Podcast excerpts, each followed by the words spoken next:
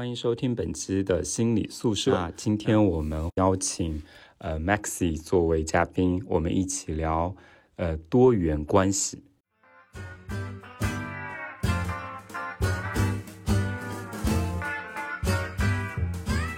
那请 Maxi 呃跟大家打声招呼吧。Hello，大家好，我是 Maxi。然后今天为什么会过来聊多元关系呢？因为可能之前自己对多元关系有那么一些些见解和经历，同时我也是自己在做一个播客节目。那今天就来到心理宿舍这边和大家去聊一下多元关系是什么。欢迎欢迎。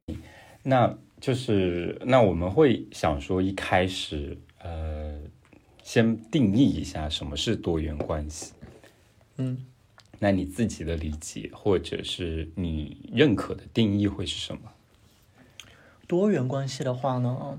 就我之前因为我自己博客里面 有聊过一期，所以我还去百度了一下。嗯他说最开始的多元关系呢是由一元、二元逐渐迭代过来的。嗯那这个理论基础叫做心理动力学。嗯一元的时候指的是我们出生时候的本我，我们在完全没有外界因素的情况下面对于自己的连接感，这个是和自己的一元关系。然后天过后呢，就是我们和母亲之间其实是在这个世界上连接感初始状态最强的一个人，所以二元关系往往在很原始的状态里面指的是我们和母亲的关系，随后引入了父亲的角色，然后变成了一个三元。当我们和社会面接触的时候，它就变成了跨三元的一个多元关系。那后面在恋爱的角度的话呢，就是可能我们和固定伴侣的二元关系形成了一个冲击。那比如说在那个性生活上，或者是说在情感生活上，保持多于两个人的一个状态。那在这种状态下面的衍生，就是一个多元关系的一个定义。嗯，就是呃，它是从个体的角度来的，然后放在亲密关系里面是嗯，大家以为的就通常以为的是一对一的关系，嗯然后再多呃，再再再发展到多一个人嗯，或者多几个人这样的亲密关系。对，它就是一种情感状态的眼神。就当下你的情感维护的话呢，就不再是大家在社会面认知里面的一对一一对一关系，你可能就是会同时拥有超过一个的对象，并且你和这个原始原生对象里面会有一些契约在里面。嗯就是好像是呃，首先是有一个二元，就双方也认同这样的恋爱关系或者是伴侣关系，然后也会接受嗯、协商出来第三个人也可以加入进来。嗯，是的，嗯，然后我我自己会觉得说，其实这种多元关系，嗯，可以是一个一个具体的恋爱的行为，它也更多的好像是一种观念。嗯，我觉得特别是在观念上这一点，它带来的东西就是你怎么样看待情感这件事情。它到底在你的价值观体系里面，它是一个非常私密的状态，是说它没有办法对被其他的非对方的关系所冲击，还是说你觉得它建立在一个很多元的形式上面，它可以除了对方还有其他人在里面进行一个参与？嗯我这个其实某种意义上是一个感情观和价值观的一个体现。嗯嗯，对，感情观，而且你刚刚提到的那种，好像有一种，嗯，是不是有排他性？对哦，在在二元关系里面，好像更多强调排他，对，就是你有了我，你就不要再有别人了，彼嗯此是眼里只有对方。对但是你说的那个好像就是没有排他性的，对，就是在我的理解里面，就是情感状态的话呢，你为什么会有排他性和没有排他性？这个人和人之间的差异点其实蛮不一样的。嗯就举一个简单的例子，呃，我接触的这些朋友里面，有的人为什么会不那么享有排他性呢？是因为他觉得和多个人相处能够激发自己更多的面，从而更好的维护自己和当下的这个恋人的关系。嗯就有点像工作，就是你在做同一种工作的时候，有的人会觉得非常的枯燥。这个时候，你给他一个数据的工作做，给他一个创意的项目去做，同时再给他一个团队管理的这个项目去做，他就会觉得这些彼此之间的工作内容可以流通和互补，并且你激发了他非常多不同面的这种潜能状态。那当他可能是面对不同人的时候，他会觉得和 A 在一起的时候我非常的热情，和 B 在一起的时候我非常的浪漫，和 C 在一起的时候我非常的体贴和安稳，并且能够提供安全感。所以这些东西的话呢，他能够融会贯通，并且有的时候这个多元方自己都会觉得，哎，原来我还可以变成这样的自己，从而去更好的维护自己和原始伴侣当下的一个恋爱关系。这个也是很多人可能为什么会去除排他性的一个。原因，嗯，就是你用工作来做了一个比喻，对，然后，呃，在恋爱关系中也会发现，呃，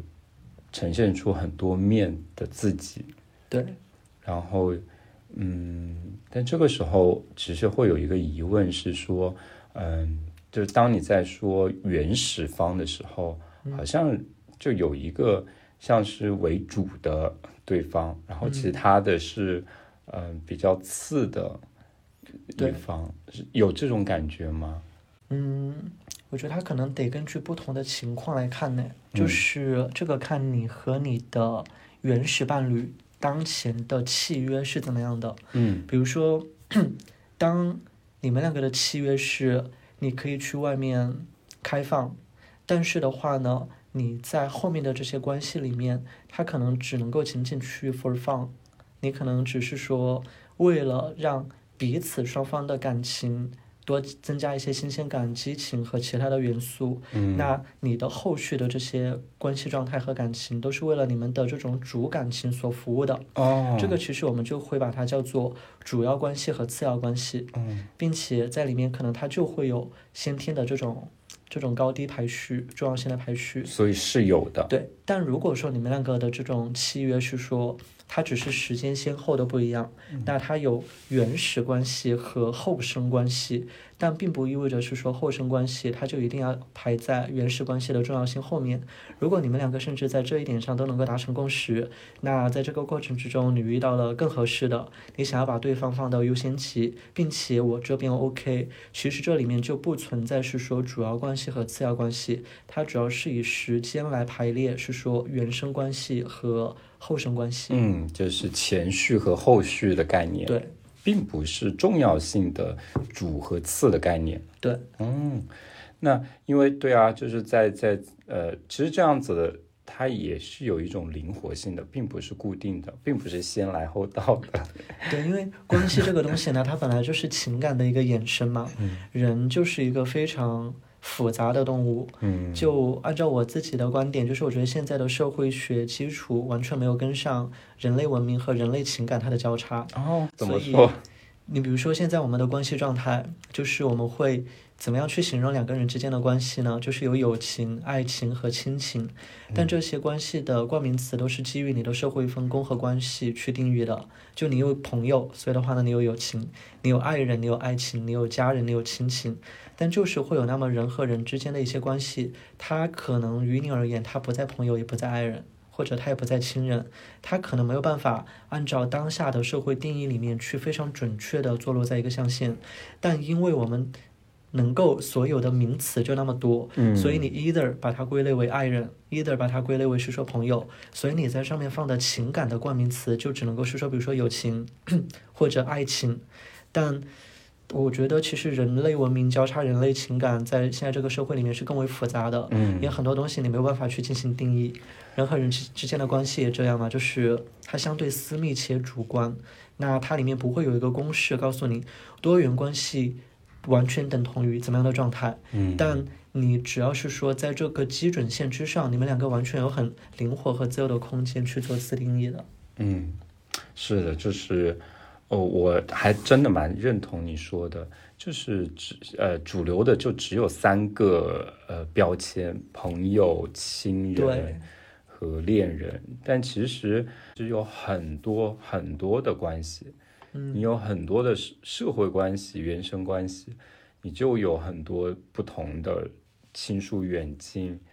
不同的呃场合、不同的程度，嗯，就都会去交叉。那就没办法，可能就那些东西都不适用了，有的时候。对，嗯，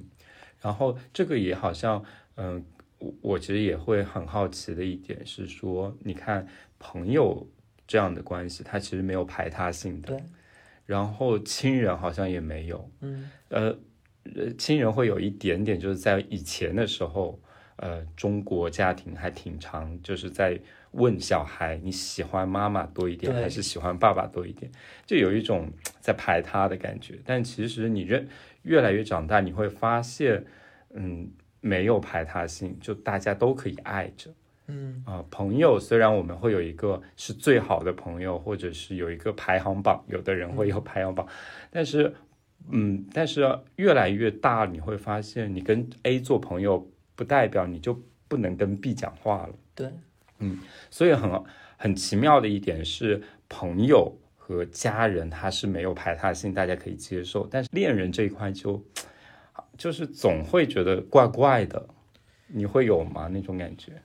呃，坦白来讲，就是我自己肯定会有，就是比如说你和一个人在交往的时候，你发现他好像还喜欢其他人，嗯这种给你带来的不适感是自然的，是先天的。嗯 但是我是这样理解这个问题的哈，就是首先我觉得爱情它和亲情和友情有点不太一样，嗯就是在我看来它是一个过渡式的感情。那你对一个人的爱情最开始会体现在什么地方呢？就是你什么时候觉得你真的很喜欢这个人，你对他很好奇，你对他有占有欲，你对他有这种新鲜感和激情。所以最开始的话呢，你们两个感情的碰撞可能会齐头并进，会去做很多你们恋人之间才会做的事情，甚至里面夹杂了比如说像欲望、像各种其他的一些因素。嗯但社会往往会告诉你，最好的爱情最后会变成亲情，对方会变成你的亲人，嗯，这好像是很社会化的一个规则。但其实，在我和很多朋友看来，就是他们凭什么能够告诉你这是一个准则？为什么是说爱情 landing 到亲情才是最好的一个状态？嗯，所以三号你会发现，人们很长，特别是在我们这个社会上面，你不会是说以一个爱情持久的态度去歌颂，哎，你和他之间就是有永恒的爱情。甚至在我们家人，在我们妈妈告诉我们的时候，都是你和对方在一起什么最重要？最后成家了，你们两个反正都会变得跟家人一样，这个最重要。往往会去把爱情的重要性给他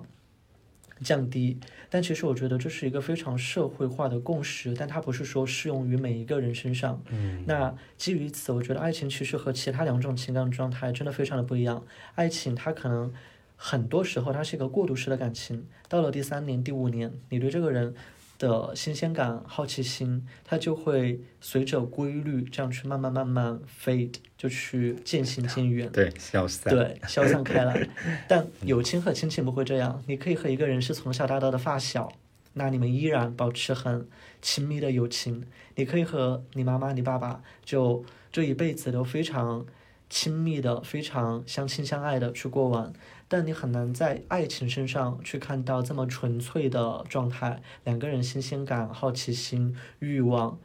很多东西在里面保持维持，嗯。所以这种感情状态的话呢，其实友情和亲情在我心里面更被归结为终点式感情，因为大家的社会共识是你的爱情会 landing 在某一个感情象限，但爱情它是一种过渡情感，但我觉得每个人不一样，所以就为什么会爱情里面会有排他性，因为它有时效性，哦，友情和亲情为什么没有呢？因为它是一个非常在时间范围内特别灵活且长远的一种感情状态。嗯，我是这样理解的。是它是有时效性的，对，嗯而且当你在说这个呃慢慢消散的时候，其实好像真的也是会嗯有一种生物学的基础在，就是你对这个人越来越熟悉了之后，嗯，好像那个激情的部分会会会消退。对，就是我觉得这个里面的原因很复杂，就这看大家从恋爱观的角度怎么样去掰清楚。首先，什么是爱情？假如说我们把爱情定义为是说你的那个欲望和激情，那这种专偶制的感情，它就是有时效性的。嗯你在一段时间段之内，你对这个人没了欲望，没了好奇心和新鲜感。现在中国结婚的家庭里面有多少是处于无性婚姻？这些都是有非常大的调查基础的。那所以多元关系可能在里面会大家越来越去正视它。那另外一点，我是觉得大家的这种社会学基础非常受限嘛，像我们刚刚讲到的，那两个人结婚过后，两个人非常熟悉彼此了，很多人就会把这个东西叫做亲情。但它和亲情真的完全划等号吗？我也不是完全认同。如果你一定要在里面去进行一个界限，我宁愿把它称为是说你是后爱情状态，但是它和你最原生的和这个人的相处的恋爱状态，可能是一些不一样的阶段。嗯，对你刚刚在问什么是爱情的时候，其实心理学有一个比较主流的模型，就是叫做三角模型。就第一个角叫做激情，啊，就你看到这个人很有欲望，很有激情。然后另外一个角叫亲密，就是越来越熟悉，相处很舒服。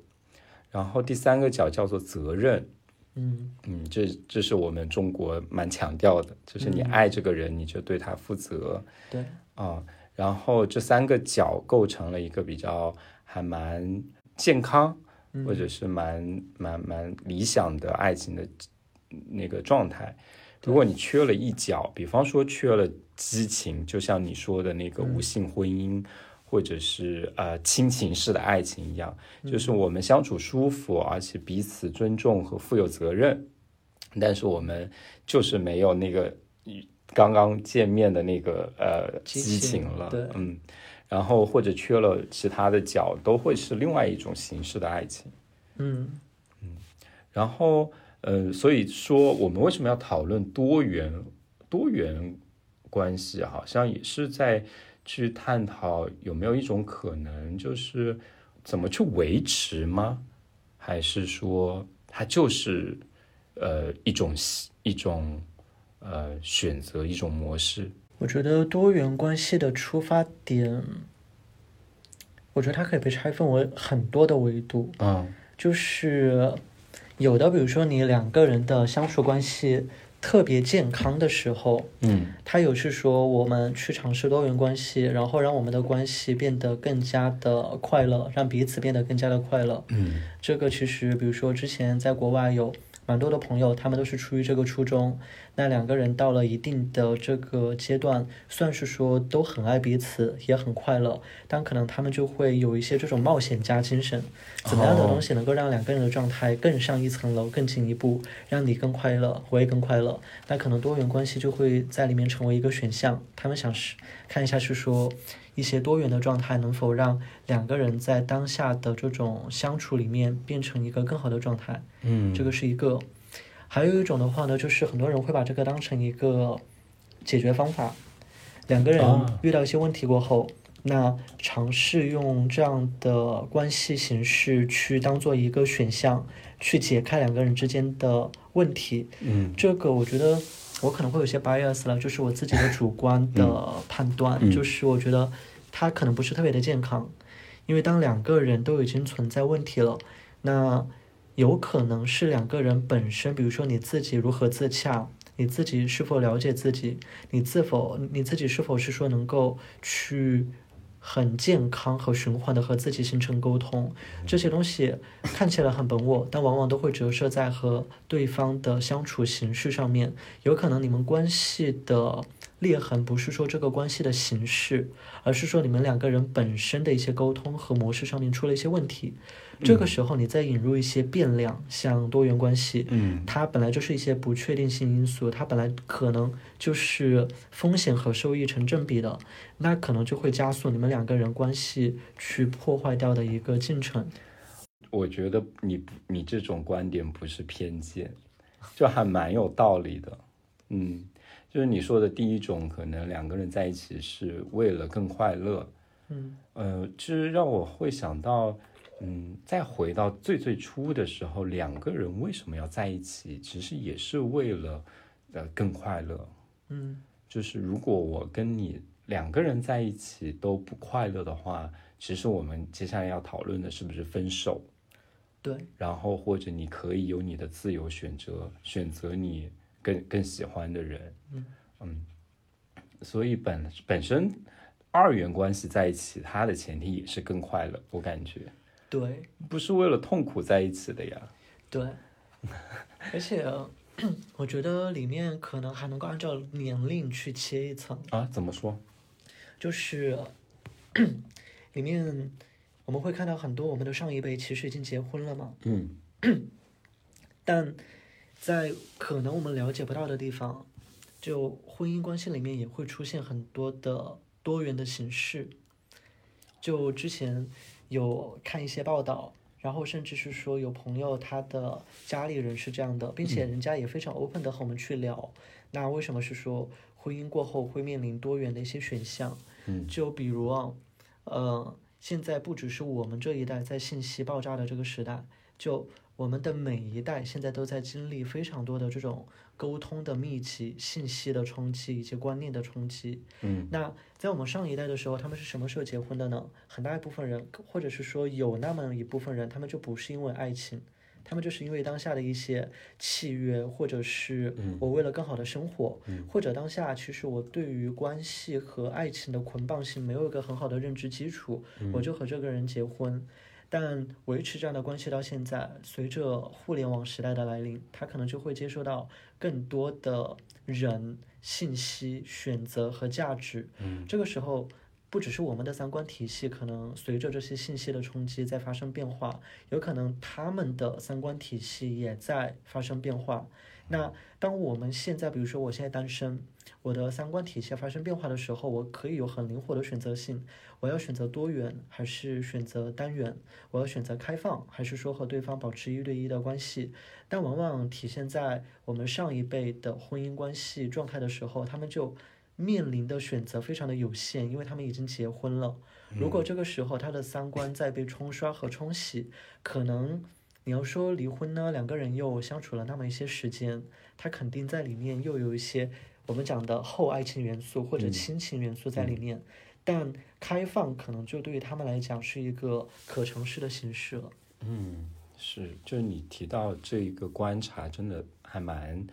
蛮重要的。就是好像上一辈的人那么强调呃婚姻，他们也走入了婚姻，但是其实还蛮多人不是因为爱情走入的。对，我觉得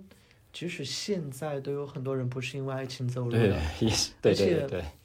婚姻本质上来讲嘛，就是一种经济形式，对对对它是把人和人以最小社会单元的形式，以稳定性作为基础去捆绑在一起，这样我们整一个社会会在稳定性的基础之上去激发最大化的生产力。嗯所以，如果谈回到婚姻的话呢，大家结婚的理由就不尽相同。其实从法律上来看，你不能够因为对方不爱我就去告对方嗯骗婚。嗯那里面的这些依据，有的人会因为更好的生活的可能性去结婚，嗯有的人会觉得是说和对方在一起很稳定，那结婚，有的人可能就很幸运，哎，也不说最幸，也不说幸运，我觉得前两者也挺幸运的。有的人可能就是不同，他因为爱情去结婚，嗯所以本来婚姻这个基准呢，就不是在爱情上，只是可能大家在理解和认知上会觉得婚姻和爱情有很强的捆绑关系。嗯，或者是目前最近这几年的主流，好像就是要嫁给爱情，但其实是呃很长一段时间来说，婚姻这个社会模式其实是跟爱情不是那么捆绑在一起的。对，所以现在在婚姻的这个体制下面，如果说大家会面临更多的选择，我觉得也是一件怎么说呢，无可厚非的事情。嗯而且你说按年龄去切，更像是说，呃，怎么去理解已经进入了婚姻的人，他除了离婚这个选项，他可能还有呃开放式的这样关系的这个选项。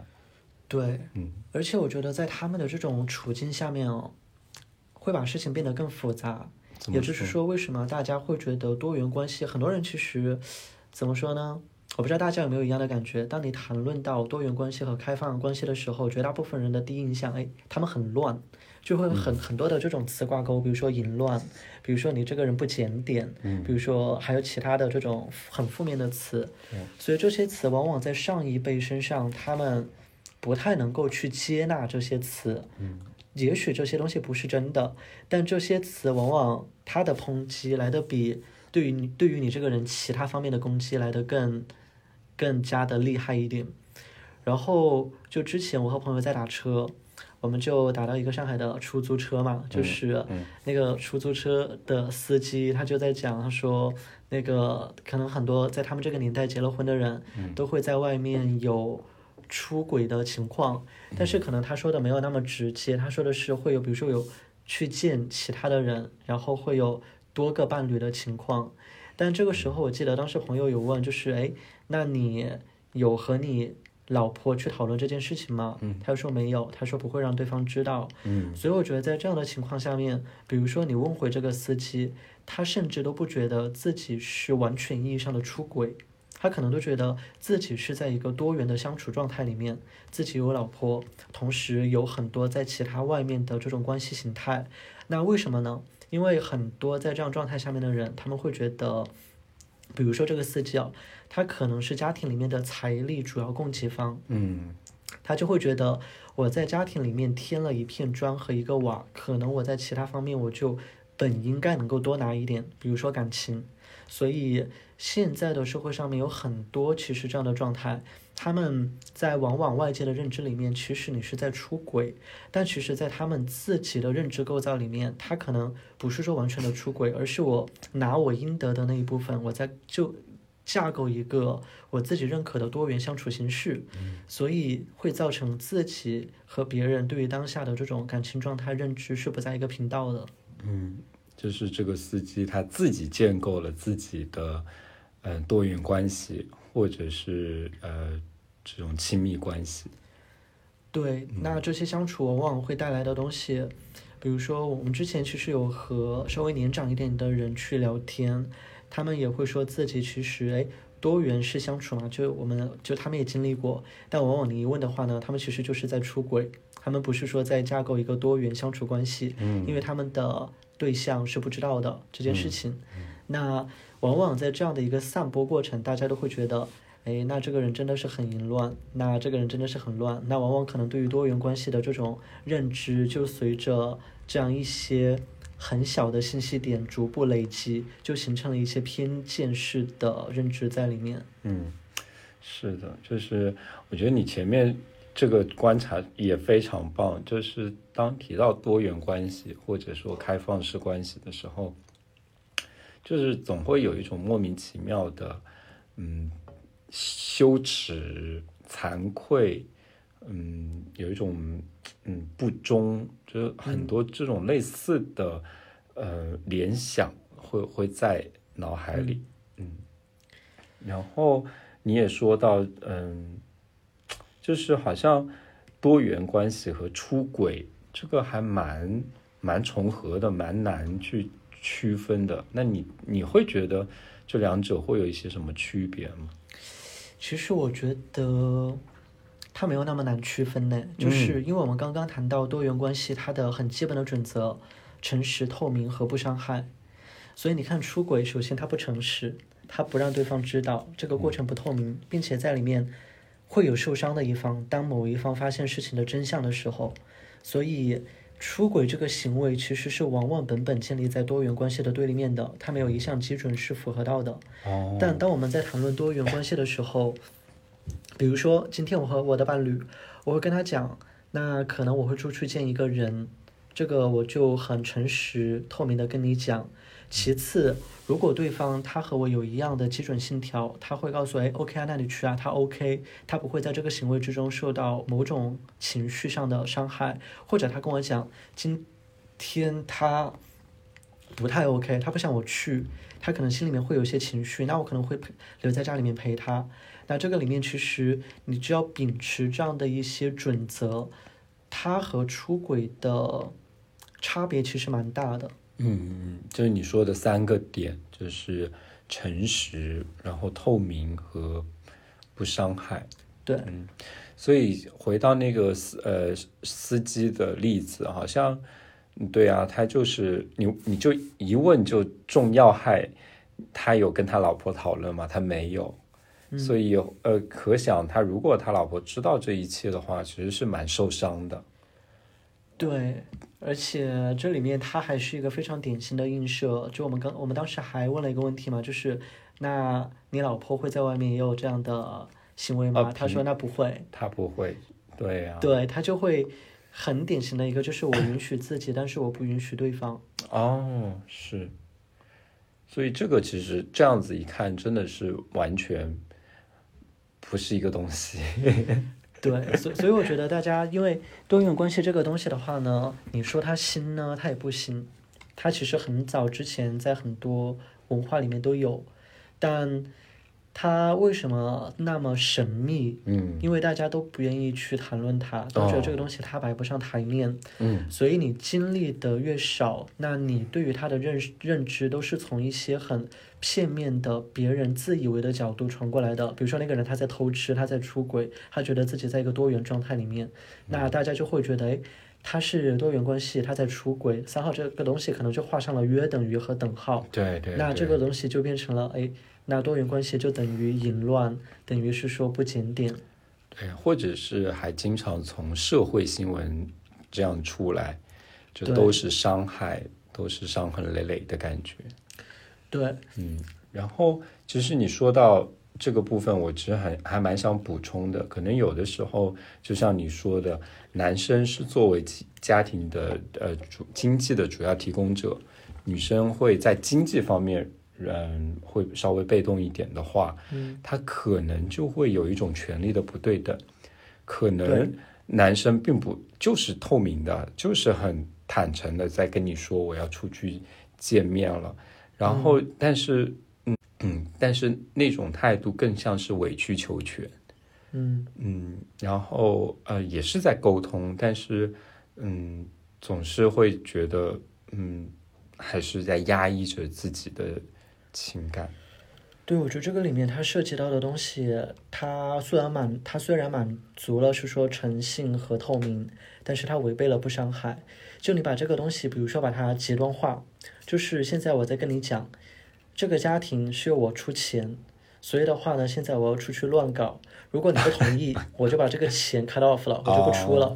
你是觉得这是在沟通还是在威胁？哦，是在威胁。对，嗯。所以很多其实，在这样的状态下面，女方是被威胁的状态，或者性别可以颠倒过来了。对对对对。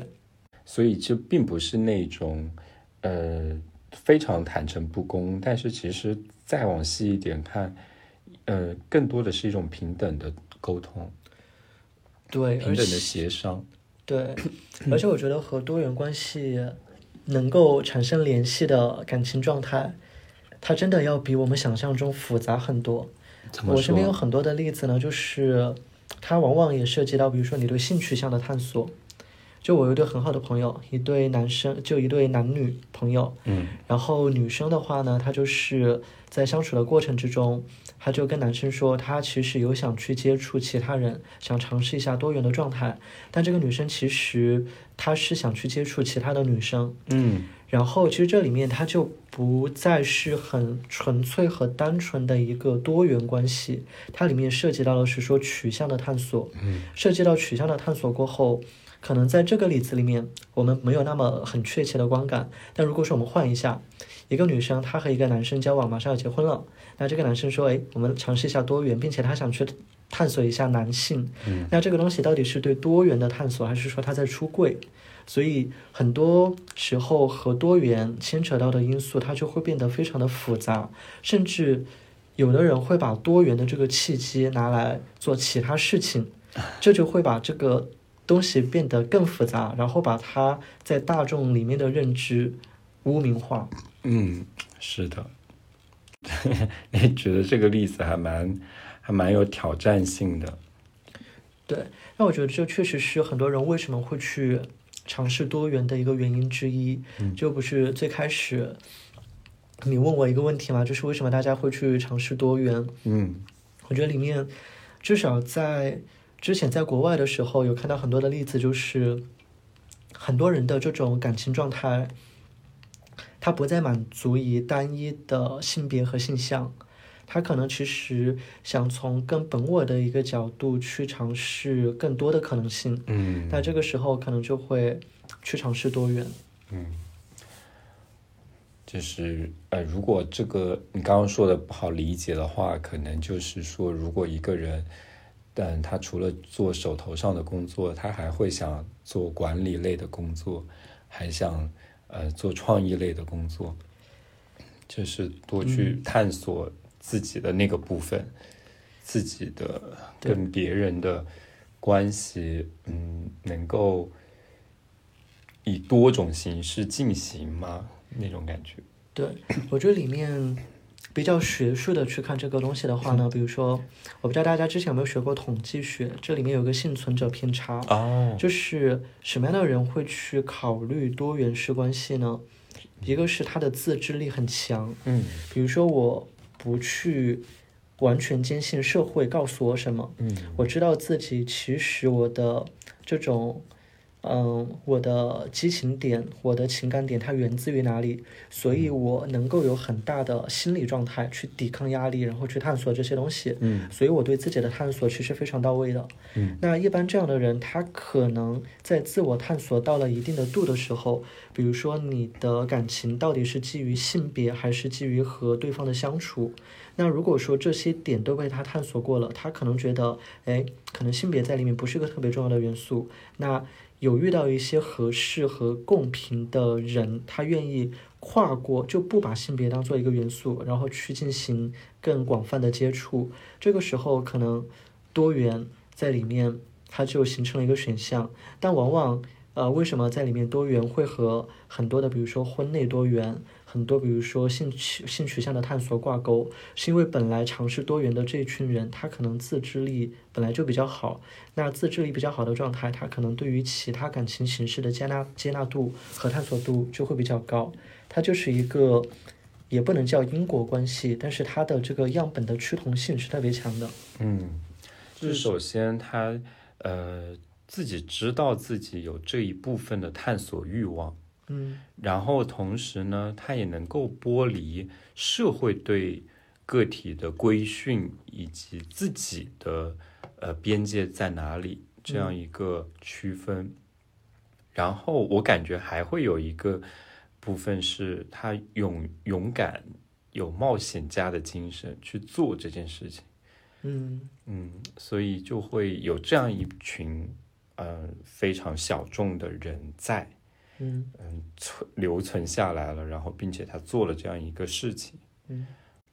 而且你你对你也说自知力，就是有的时候，就当你在说这个部分的时候，其实我觉得还蛮有蛮有感受的，是说，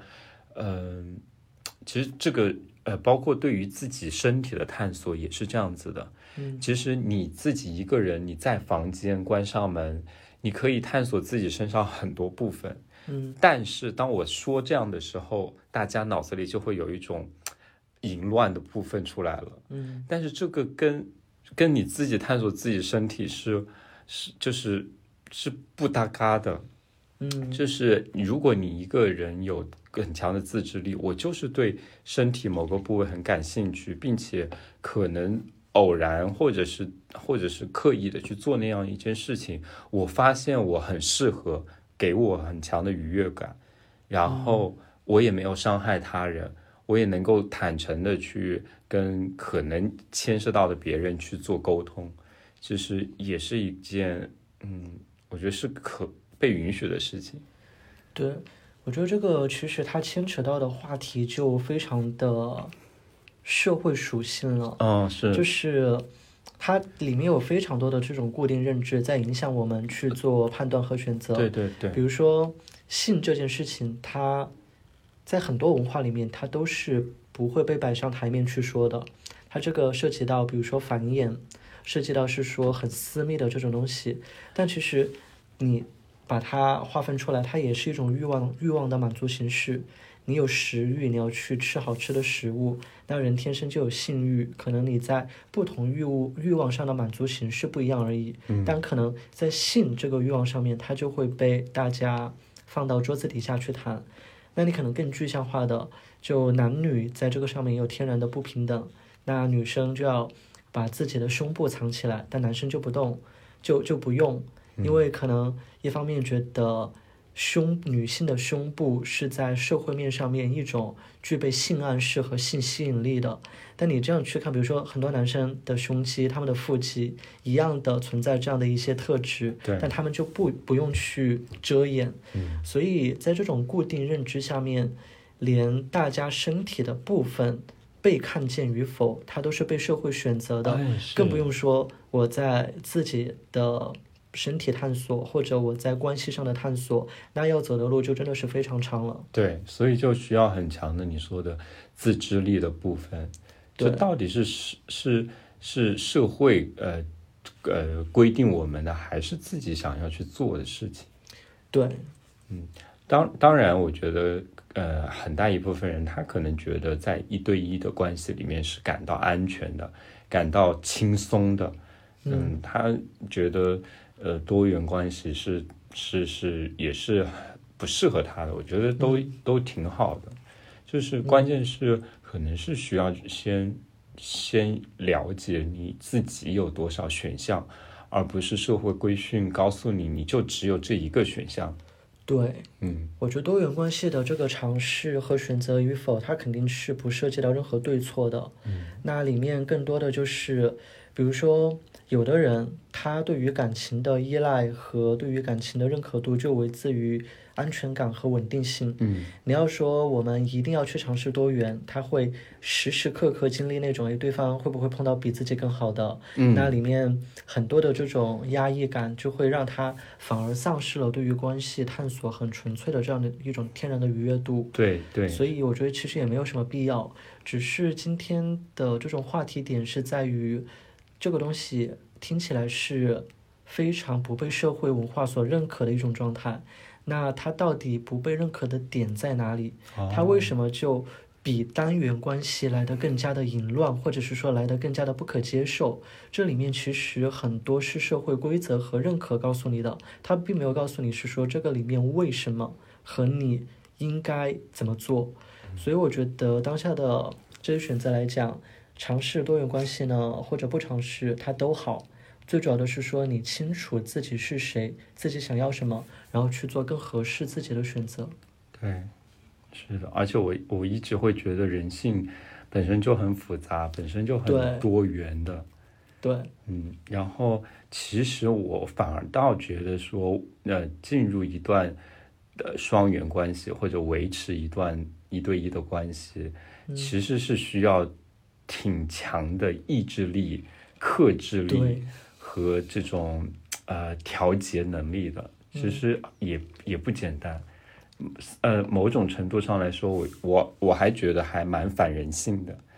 然后，但是多元关系也可能有呃符合人性的部分，也有反人性的部分。对，嗯，就都是我觉得都是一样的。我觉得就首先“人性”这个词的话呢，它就是站在一个物种高度的，就是你把所有的人拉成一个整体，那绝大多数人体现出怎么样的一种性质和状态，那就是人性。但你要拉到人和人不同来讲的话呢，有的人他就是以安全感和稳定性作为自己的基石，有的人他可能就是喜欢去挑战和拥抱不同和新鲜的事情，所以。那做自己最适合的选择，这个其实是我觉得是更好的一个状态。对，我觉得就是你刚刚说的那种态度是说，嗯、就是首先是要了解自己，其次去了解社会规训，然后再再再了解自己的基础上，然后看到你和别人的不同，然后你跟主流的不同的之后，再去做一个选择。就是我我我会觉得说，倒不是说提倡这样一个呃特殊和小众的恋爱模式，而是说我们可以去呃先不戴有色眼镜的，先去了解这个东西，去看看里面到底是什么东西。对我觉得更多的是说你怎么看待一个不被社会认可的事情。它在现在，比如说体现的是多元关系，那可能在其他地方体现的是，比如说你对少数群体的看法，你对其他未被告知权益向的一些观感，这些东西它都会以不同的形式体现出来。之前我在跟朋友聊天的时候，就谈到一个我觉得他们还比较有趣的点，就是 在我们和约会对象在相处的时候，可能也会去聊一下，就你对多元关系是怎么看？嗯，倒不是说现阶段我要和你去发展一段多元关系，嗯但其实你能够通过这样的一个交流去体感对方是怎么样的一个人，比如说他对于一些这种未涉猎的事物，他的态度是怎么样的，嗯比如说他自己是怎么样去挑战一些可能固定认知的，那这些东西当下他会帮你当做一个过滤器一样。这些认知和逻辑层级的东西，它可能会反映在这个人之后的婚恋观，他如何解决两个人的问题，他怎么样去维持一个相对不稳定的生活状态，这些都会有折射在里面。所以就是有一个小 tips，就是说，如果约会的时候可以拿这个东西来做一个一 一个 有点小挑战的话题去谈论。我觉得，呃，比如说这是一个选项，或者因为我觉得看大家还是了解自己的基准上，知道自己想找一个怎么样的人。比如说你就是想找一个非常稳定的，和你一样非常安稳的状态的人，其实也不用花那么大的周折。但比如说你想找的就是一个能够和你去经历很多冒险，以及可能遇到问题的时候能够很多元的从不同角度去积极探索的人，那可能多元关系会是里面的一个话题，或者是说你可以谈论像 LGBT，或者是说你可以谈论像很多你自己，比如说像女权之类的这种话题的这种敏感度，它往往就能够带出来对方他底层的思考逻辑是怎么样的，他到底。是一个怎么样的人？之后在面对很多问题的时候，他是否能够和你秉持同样的三观体系？即使认知不同，但你他的三观体系的驱动方向是否是和你一致的？嗯，就是呃，在在考察一个对方是否是适合你的进入亲密关系的时候，拿这种可能你不需要体验的这种议题。嗯，去去谈论它，其实也能够帮助你更了解自己，更了解呃你们两个是不是适合走入一段亲密关系。你们也许不需要去去去尝试多元关系，对，但是呃，但是一段好的关系一定是可以坦诚的去沟通的。对，所以其实这里我觉得可能再强调一下的就是。问这个东西的话呢，它其实不是说鼓励大家去问，而是说在前面，你如果对于自己有足够了解的时候，你知道自己想找的是一个怎么样的人，那可能通过一些话题的谈论，他会帮你去验证这个人是否他在底层的思考逻辑和三观架构上面是更适合你的。那也不用是说一定，比如说每个人都觉得约会的时候要去谈一下多元关系，那也是大可不必。对。但我觉得更多的是基于自己的认知上，而且我觉得这个东西呢，它不是一个考验，对方回答接受或者不接受，它都没有对错。对对。只是说它相对你自己当下对于自己的认识是否更合适而已。嗯嗯嗯，是的，就是就像你说的，它其实可以折射出很多东西，它本身没有对错。对。但是能够嗯反映出。嗯，你的你的三观、你的价值观、感情观这个部分，其实这个会会在亲密关系里面也是很重要的部分。是的。啊，你了解自己以及了解对方。嗯嗯，而且你也说到了，其实多元关系挺挺难的，我感觉非常难，非常难。嗯嗯，他要他要你自己知道自己的程度到哪里，并且有能力去。控制、管理、调节，呃，可能引起的嫉妒、不安全感，嗯嗯，然后你愿意为这种新鲜付出多少大的成本？嗯嗯，就这个部分真的是非常难的，其实也不是那么鼓励大家贸然尝试的。对，我觉得这个真的还是回到我们一直在谈论的一个话题：你有多了解你自己？哦，对，认识你自己。对，对呀。所以，嗯，最后的话，其实我们也会想说，不是不是倡导，但是如果想要尝试，或者是觉得说，对于对于多元关系还需要注意什么的话，其实我会觉得说还蛮多点可以去呃去说的。比方说，我会觉得，嗯，就是这个多元关系真的会比二元关系带给你的情绪会更加的波动，就是它带来更多的刺激，也会带来你的呃波动的起伏。嗯，所以对于那种对自己不了解你说的，然后或者是当下的状态只是挺挺挺挺低谷的这样的嗯人，其实是挺不太建议去做这个尝试。嗯，然后还有的话，可能就是这种嫉妒心呀，呃，控制欲、欲望的部分，还有就是不安全感。嗯，我觉得这些都是可能需要做一个心理准备的。然后以及你的沟通能力，嗯嗯，可能 对，就像你说，你说你可能有点偏见的部分，就是二元关系都没有沟通很清楚，就贸然的引入多一个变量，你其实这个这个多元会需要你更多的沟通，嗯啊，包括这个里面的边界在哪里，嗯对吧？呃，什么时候我们要喊停，什么时候我们要呃再往后退一点点。嗯啊，然后这个部分真的是要谈的非常的细节和和坦诚，不是那么容易谈的。嗯就是 在排他性的亲密关系里都觉得很难启齿的话题，在多元我觉得会更加有挑战性。嗯嗯，就是你的底线是什么？什么是不能接受？什么能接受？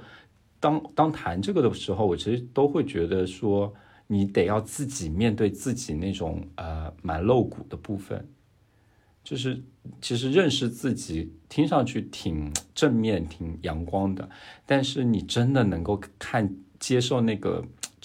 那个很真实的你的那一面吗？其实我觉得也未必。嗯，对。然后你还要去跟另外一个人去谈，我觉得真的是要做好这个心理准备。嗯，还有就是嗯。哎，你刚刚说的，刚刚我们说有三个社会标签，主流的朋友、恋人和家人，好像主流会有一个嗯方向性，就是我们是彼此不认识的，然后认识了，从某种意义上更像是朋友关系，然后更进一步到了恋人的关系，最终会往家人的关系走，好像这三者是可以连起来的，但是并不会。如果你真的想要选择多元关系，呃，再加上同事或者是朋友的这样一个身份，其实好像不是那么好选择，会难度又会更更高。嗯，这所以也是需要注意的。然后还有这种平等性，就是我们里面谈谈论的，呃，不伤害、坦呃足够的透明，它的前提就是足够的有平等。我们是在平等的这样一个呃。部分去沟通的，而不是我是有威胁的，看上去很坦诚，但是是威胁的。嗯，还有就是呃，你说的那个，其实多元关系很久很久就已经有了，但是大家不去谈论它。嗯嗯，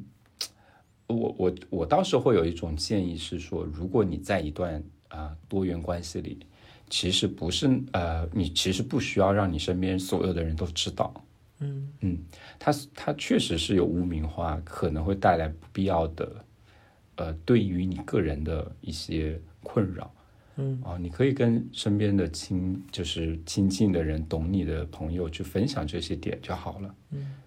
就我们今天谈论的这个角度的话呢，可能更多的就是为了把这个不被大家谈论的事情放在桌面上，给它正个名。所以好像把它很多时候听起来就是它是不是一个积极的事情，但其实这就是一个状态的选择嘛。啊，对，就是有点像，比如说有很多就大家的人生里面都会听到各种各样的方式建议，有的人建议你要低碳饮食，